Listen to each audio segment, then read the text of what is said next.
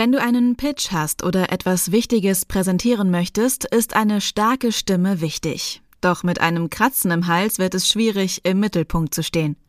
Wenn dann noch die Stimme belegt ist und Heiserkeit dazukommt, wird die Präsentation endgültig zum Problem. Genau in solchen Situationen können Emser-Pastillen helfen.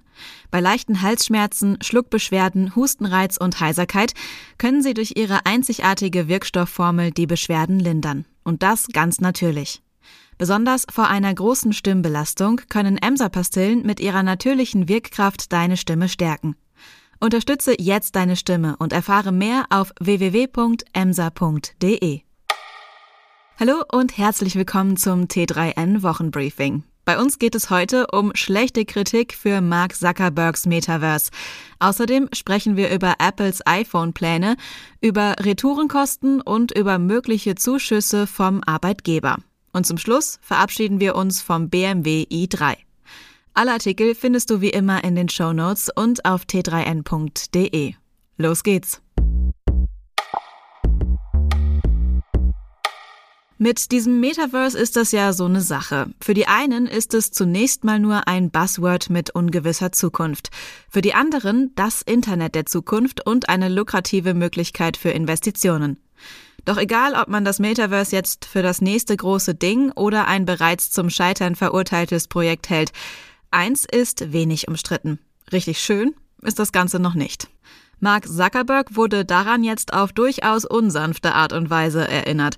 Zuckerberg ist ja bekanntermaßen so überzeugt vom Metaverse, dass er seinen ganzen Konzern entsprechend von Facebook in Meta umbenannt hat.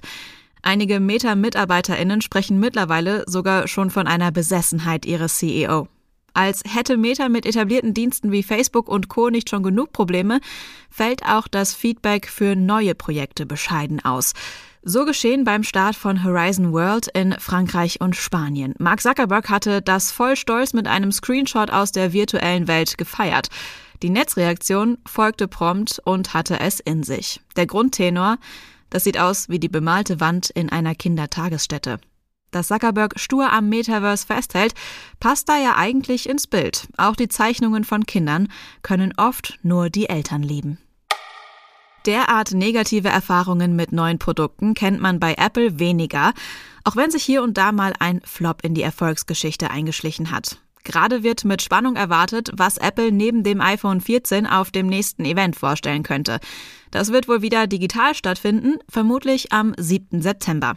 Für weniger Begeisterung als die Aussicht auf neue iPhone-Modelle sorgten in der vergangenen Woche allerdings andere Apple-Pläne. Auf iPhones und iPads soll es bald mehr Werbung geben. Bei T3N erfährst du, was das für die Usability und den Datenschutz auf den Geräten bedeuten könnte. Die Corona-Pandemie hat den Onlinehandel boomen lassen. Mehr zugestellte Waren bedeuten allerdings auch mehr Rücksendungen und das ist umwelttechnisch problematisch. Aus Verbraucherperspektive sind die vielen Rücksendungen allerdings nachvollziehbar. Schließlich sind sie in der Regel kostenfrei und schnell erledigt. Die Rücksendequote soll hierzulande bei fast zwei Dritteln liegen. Das ruft mehr und mehr Klimaaktivistinnen auf den Plan, die ein Ende der kostenlosen Retouren fordern. Die geschätzten Kosten von 20 Euro pro Retour einfach auf die Kundinnen umzulegen, dürfte für Online-Shops jedoch kaum eine brauchbare Alternative sein. Wieso das Problem so komplex ist und was mögliche Lösungsansätze sein könnten, liest du auf t3n.de.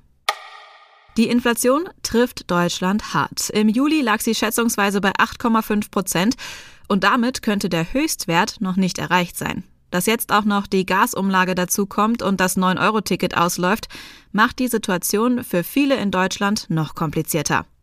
Eine Umfrage hat jetzt die wichtigsten Maßnahmen identifiziert, mit denen Arbeitgeber ihre Angestellten unterstützen wollen. Während der Finanzminister Überstunden fordert und die Gratis-Mentalität im Land kritisiert, versuchen immer mehr Arbeitgeber zusätzliche Entlastungen zu schaffen.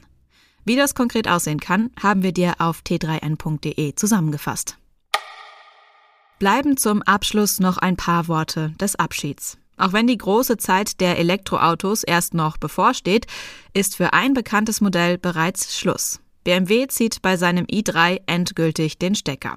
Auch wenn der i3 holprig gestartet ist und das Design nach wie vor umstritten, hat sich das Elektroaushängeschild von BMW durchaus zu einem Erfolg gemausert. Das Auto war seiner Zeit voraus und könnte auch heute noch aktuelle Modelle anderer Hersteller einschüchtern. Ein Elektroauto wie aus dem Lehrbuch.